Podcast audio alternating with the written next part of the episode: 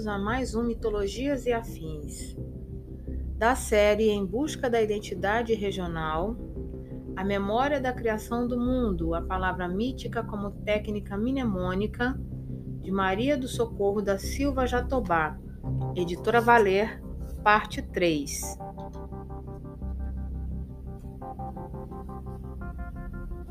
Palavra e memória. Nesse item examinaremos a narrativa das origens do mundo a partir de dois poemas denominados Teogonia e os Trabalhos e os Dias, que, ao lado dos poemas homéricos Ilíada e Odisseia, configuram-se como os documentos mais antigos a testemunharem o modo como os gregos antigos contaram a história dos princípios. Por isso dizemos deles são poemas arcaicos no sentido grego de arque, de princípio inaugural e fundamento daquilo que inaugura.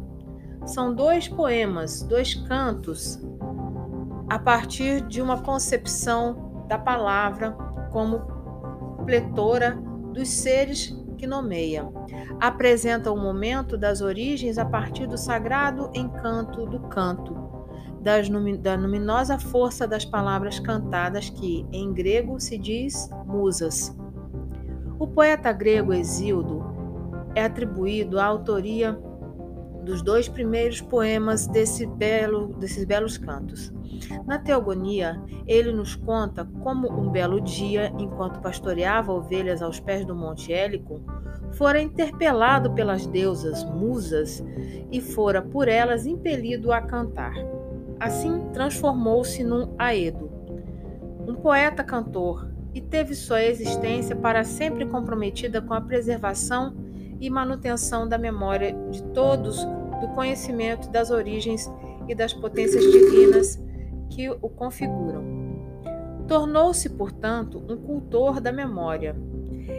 A ele será dado o poder de presentificar o passado e cantar o futuro este poder lhe é otorgado por Mnemose, através de suas nove filhas com Zeus, as deusas musas.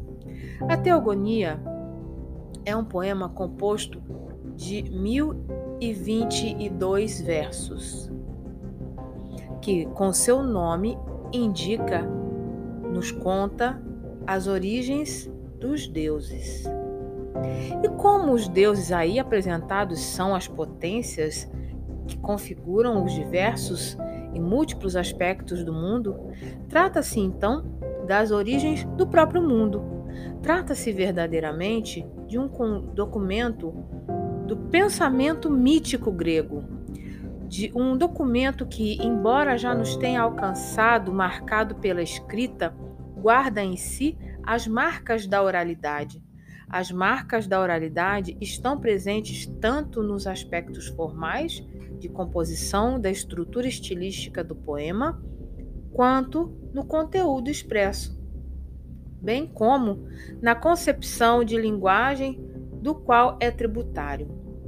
Toda a visão de mundo que o poeta veicula e que é recebida pela sociedade agropastoril a qual pertence, encontra na palavra falada seu principal veículo de transmissão da consagração. A oralidade é a primeira característica do pensamento mítico grego e podemos mesmo afirmar do pensamento mítico de modo geral. O modo mítico de estar no mundo é igual ao modo mítico de dizer o mundo. Desse modo, a compreensão que o homem antigo tem da palavra falada, da linguagem, é imanente ao mundo, isto é, a palavra não é uma mera representação das coisas que nomeia, ela é, antes, compreendida como o próprio ser das coisas que designa. Assim, a oralidade é a presença de técnicas de composição, do canto e da dança e do culto à memória, que tem na figura das musas e do poeta a sua expressão máxima. É o poeta que, através da invocação das musas, presentificará o momento da irrupção do sagrado ser dos imortais sempre vivos, do mundo em toda a sua plenitude. O canto do Aedo, do poeta-cantor, tem o poder de repetir os atos primordiais, poder que lhe advém, como já dissemos, a memória, Mnemosine, a deusa que é filha da terra e do céu, que forma o casal primordial, com que consubstanciam a, to a totalidade cósmica expressa nessa unidade entre céu e terra. Nesse sentido, os versos iniciais de todos os poemas acima mencionados constituem um valioso exemplo dos vestígios da oralidade que não foram apagados nem dissolvidos pela palavra escrita, na medida em que as próprias deusas que são invocadas na abertura dos poemas homéricos e hesiódicos carregam consigo, de modo inequívoco, as marcas da oralidade. São as duas musas, o nome que em grego antigo designa as palavras cantadas. Esta, as palavras cantadas, por serem filhas de Zeus e Mnemosine, memória, trazem consigo a força e o poder da explicitação de sua genealogia, como, aliás, todas as demais divindades, pois o ser de todas elas é a expressão da sua natureza, que é dada no momento de seu nascimento e que garante uma continuidade genealógica entre genitores e gerados, posto que a descendência que os une é apresentada como a imanência da natureza dos genitores na de seus descendentes.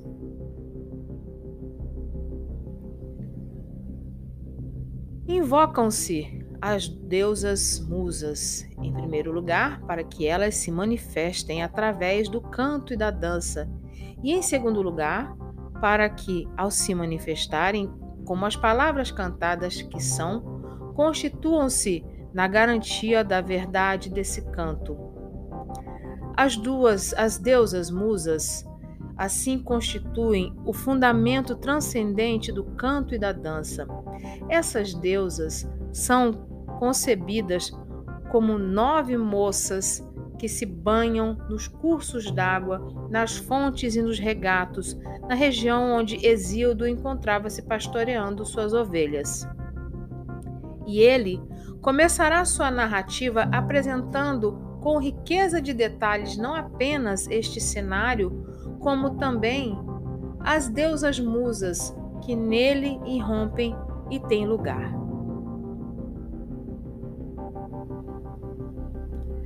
Pelas musas heliconídeas, comecemos a cantar. Elas têm grande e divino monte Helicon, em volta da fonte violácea com pés suaves. Dançam e do altar do bem forte filho de Cronos banharam a tenra pele no Parnaso.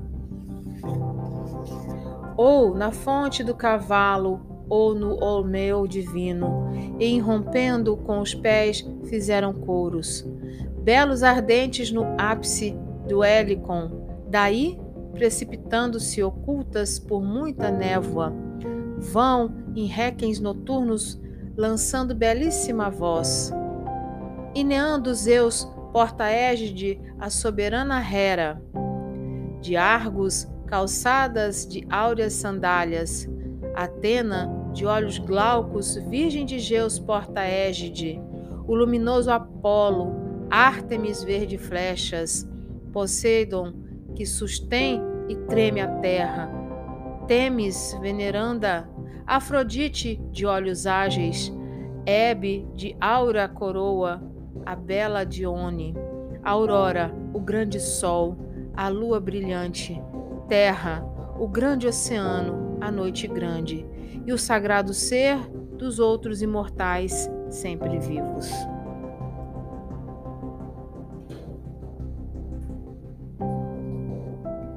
Assim tem início o poema hesiódico do aparecimento do mundo.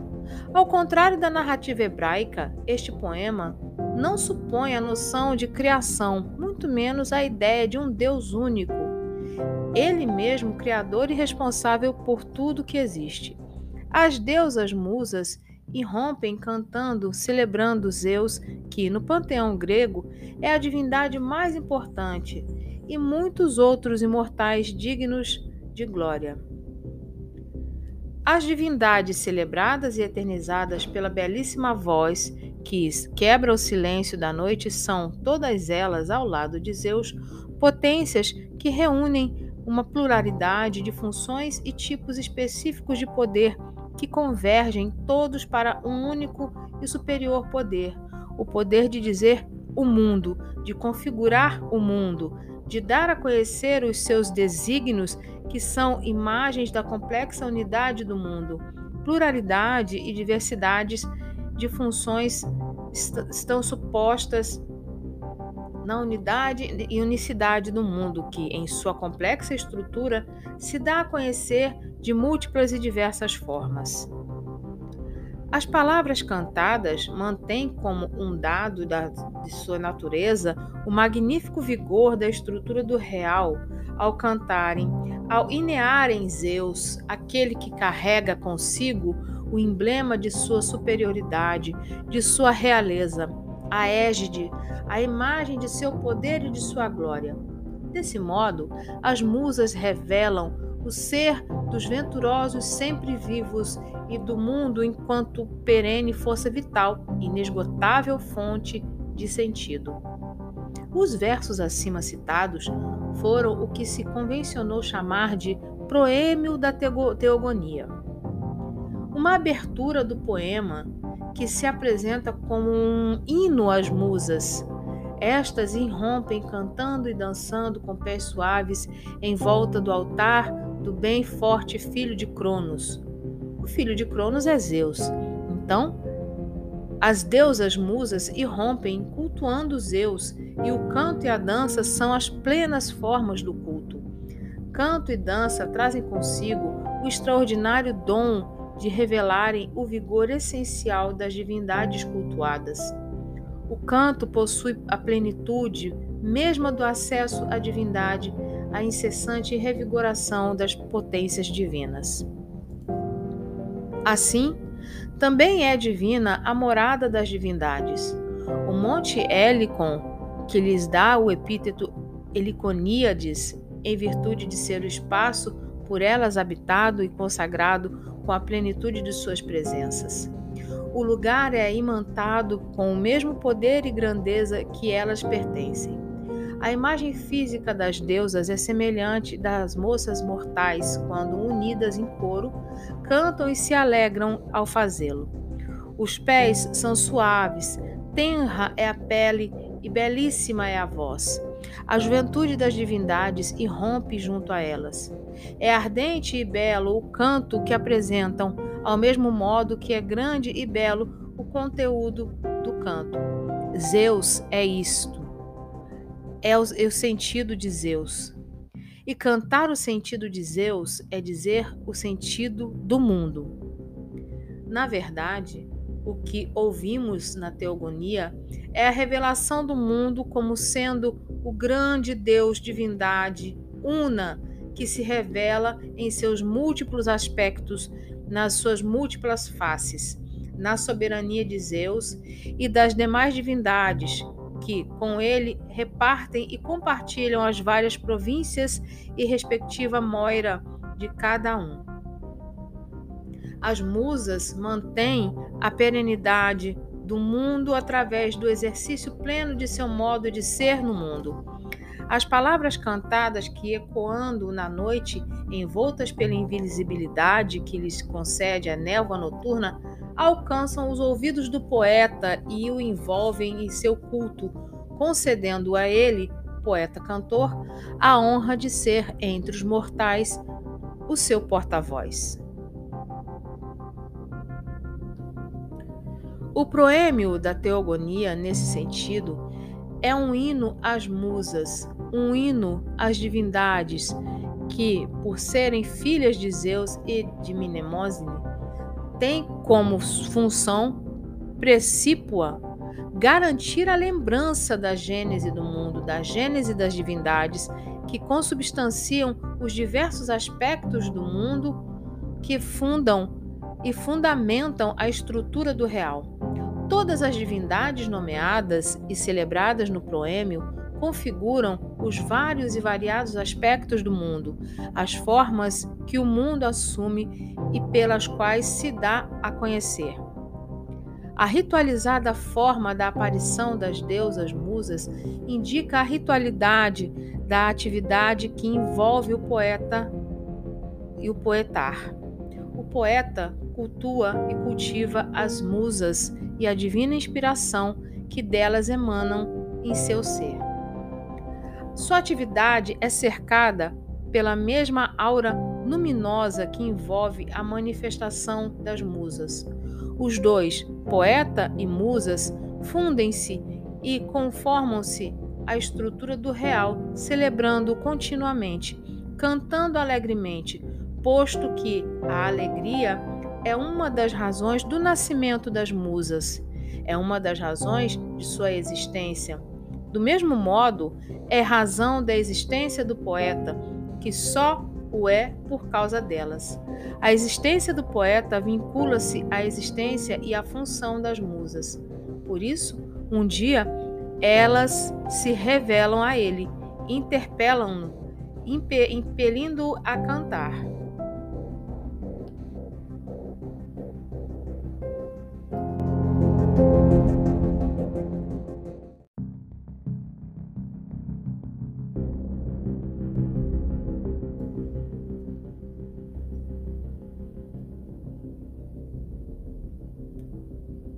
Elas um dia a Exildo ensinaram belo canto. Quando pastoreava ovelhas ao pé do Hélicon divino, estas palavras primeiro disseram-me as deusas, musas olímpiades, virgens de Deus, Zeus, porta-égide, pastores agrestes, vis infâmias e ventres só. Sabemos muitas mentiras dizer, símeis aos fatos, e sabemos, se queremos dar a ouvir revelações. Assim falaram as virgens do grande Zeus, verídicas, por cetro deram-me um ramo e um loureiro viçoso. Colhendo-o admirável, inspiraram-me um canto divino para que eu glorie o futuro e o passado. Impeliram-me a inear o ser dos venturosos sempre vivos e a elas primeiro e por último sempre cantar. Mas porque me vem isto de carvalho e de pedra.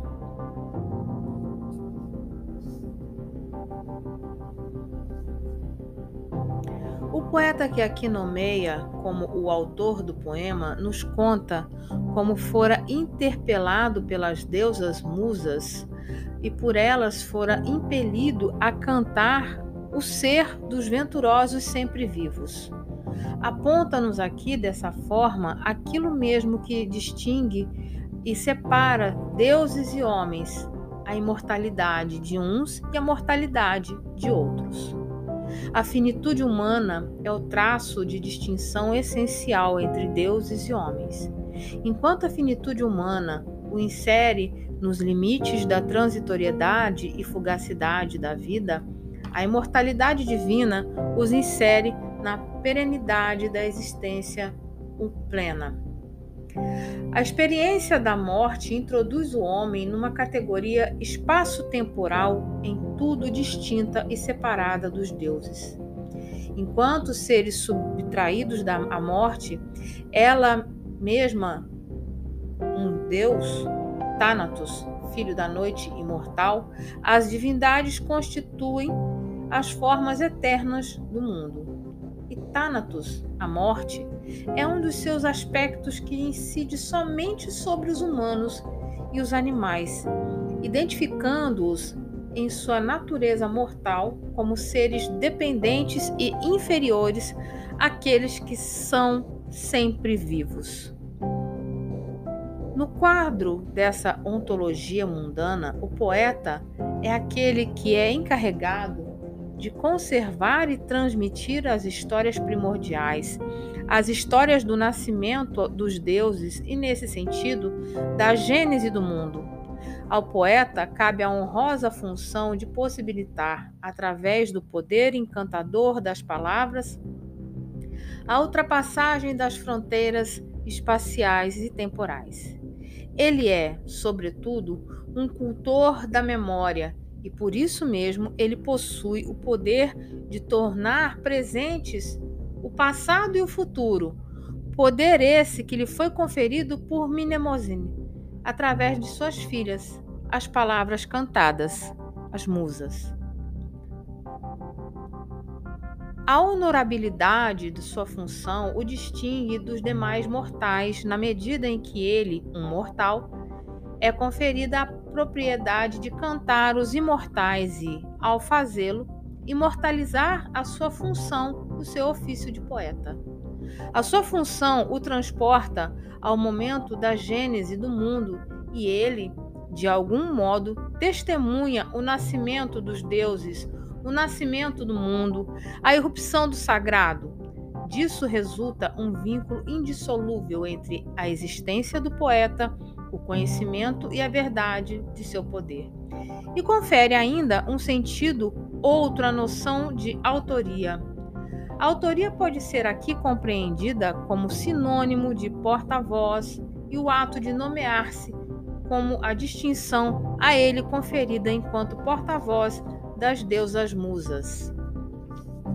A distinção confere valor e a eficiência de sua técnica de composição do canto, que se entende como extensão da técnica inerente à natureza das deusas musas.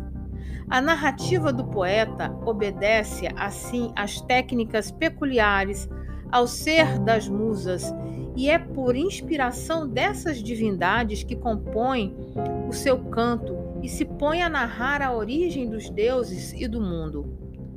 Enquanto o canto inspirado é tributário de um poder que lhe é superior e que confirma e garante a verdade daquilo que é por ele cantado. Esse nexo necessário entre verdade e conhecimento, existência irmã e poeta e as palavras cantadas, que são simultaneamente seu ofício e suas potências inspiradoras. A verdadeira autoria do canto pertence, pois, às deusas musas. Por isso, a elas se deve, primeiro e por último, sempre cantar.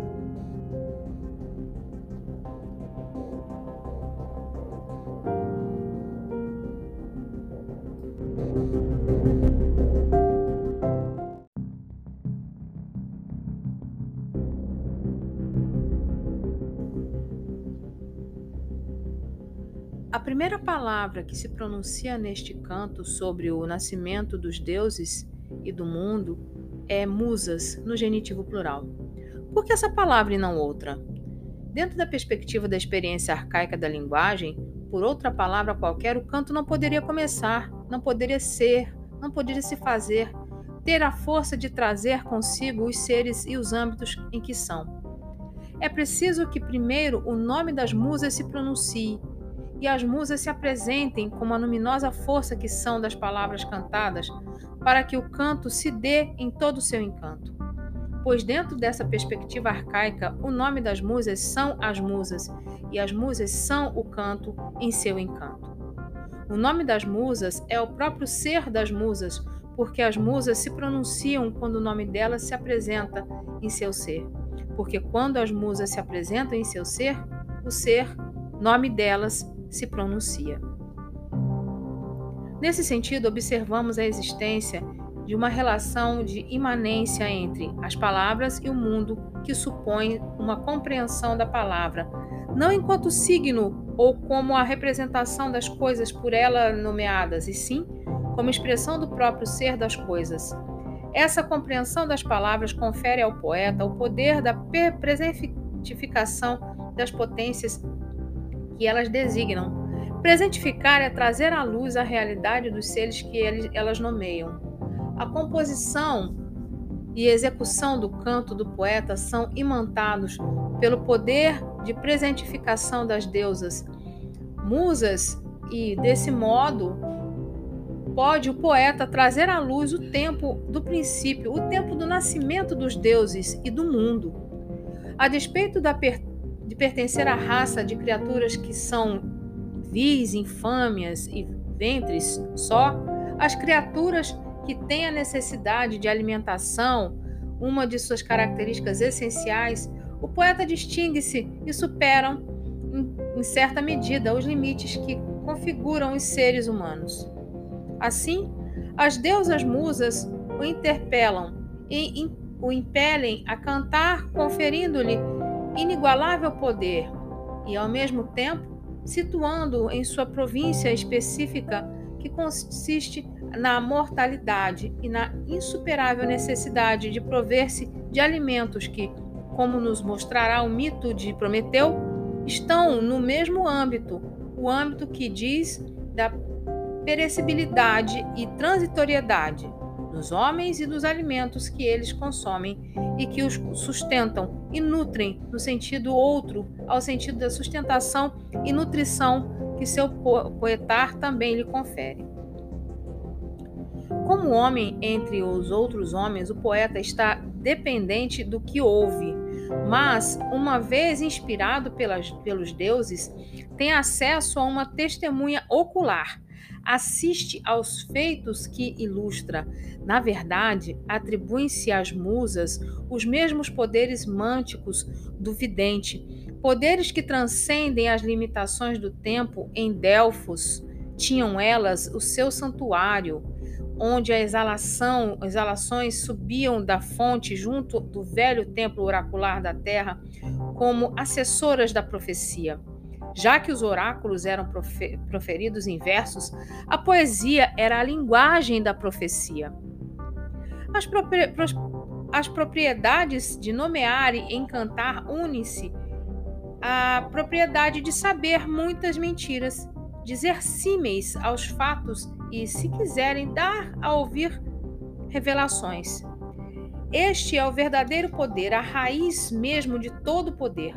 Saber mentir e saber dizer a verdade com a mesma divindade e a mesma calma, como diria outro poeta em outros tempos, falando, contudo, dos tempos de outrora.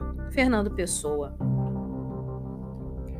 As mentiras são símeis dos fatos porque seu caráter é de semelhança àquilo ao qual se assemelha. Dessa forma, há nos próprios fatos algo de mentiroso, de enganoso, que se reveste de um similar sentido de verdade. Os fatos são, então, ambíguos em seu ser e aparecer. Há nos fatos esses ambíguos aspectos, esse paradoxal poder. Enganar, revelar, mentir, dizer. A verdade são aspectos duplos do ser das musas, que encontram respaldo na própria ordem dos fatos. Afinal, os fatos também são, o, são do âmbito das palavras faladas e em seu encantador poder de tornar presente tudo que nelas e por elas são, também participam da constituição da ordem do mundo, da instalação dos fatos. Ordem essa que já é resultado da natureza de sua essência. Na realidade, fatos são nomes distintos de um único e mesmo estado de ser, as palavras cantadas. Como divindades que presidem o ser e o ofício do poeta em sua constante e incessante manifestação, conferem a ele um ramo de loureiro como insígnia da autoridade da qual será investido, o cetro. O cetro, nas sociedades arcaicas antigas, representa a insígnia da palavra autorizada, a palavra que tem força para se fazer cumprir, de se tornar eficaz. O cetro distingue os oradores cuja palavra está autorizada. São os reis nas assembleias, são os poetas que cantam em louvor das musas, como porta-vozes das musas. O loureiro é a árvore consagrada ao deus Apolo, filho de Zeus e de Leto, que, ao lado das musas, afirmam-se como o patrono da poesia, das atividades que supõem o canto e a dança. Cantar e dançar são atividades peculiares aos domínios da poesia. A forma das musas serem e se imporem a sua natureza e revelarem o ser de todas as outras divindades. As musas de Apolo patrocinam e conferem parcialmente ao poeta um dom que lhes é peculiar. A interpelação das deusas se dá como epifania do canto e como partilha de seu dom, um dom que elas mesmas compartilham com o deus Apolo, que também compartilha com elas o mesmo pai, a mesma filiação, Zeus. O poema hesiódico das origens tem seu proêmino então o hino de louvor às musas, que por sua vez seguem sempre em renques noturnos, ineando Zeus, pai dos deuses e dos homens. Desse modo, a teogonia é um grande hino a Zeus, que tem em suas filhas como Mnemosine, memória, as suas mais fiéis divulgadoras, preservando e garantindo seus trabalhos, suas lutas e suas vitórias, sob a forma de um belo e ardente canto e um vigoroso hino. O hino é uma das mais antigas formas de poesia. Na Grécia, o metro tradicional é o hexâmetro, que é também a forma adequada ao oráculo e à poesia épica. O hino é essencialmente uma encantação, solicitando a presença de um Deus no sacrifício e realçando a eficiência do rito. Ao receber o cetro das musas, Exildo é investido de um duplo poder, o poder de Zeus, configurado pela presença de suas filhas, e o poder de Apolo, deus músico, simbolizado no cetro que será dessa forma investido do poder de cantar o presente, o passado e o futuro. Este canto é um canto verdadeiro e institui um nexo entre o conhecimento que exprime a, e a existência do poeta. O poeta torna-se o vigia da palavra. Ao comprometer-se existencialmente com a verdade do canto, Exíodo deixa de ser um simples pastor de ovelhas e torna-se um aedo, um poeta cantor, para cantar aos homens o mesmo canto que as deusas musas cantam a Zeus Pai no Olimpo, e o que cantam as musas no Olimpo, o próprio Zeus.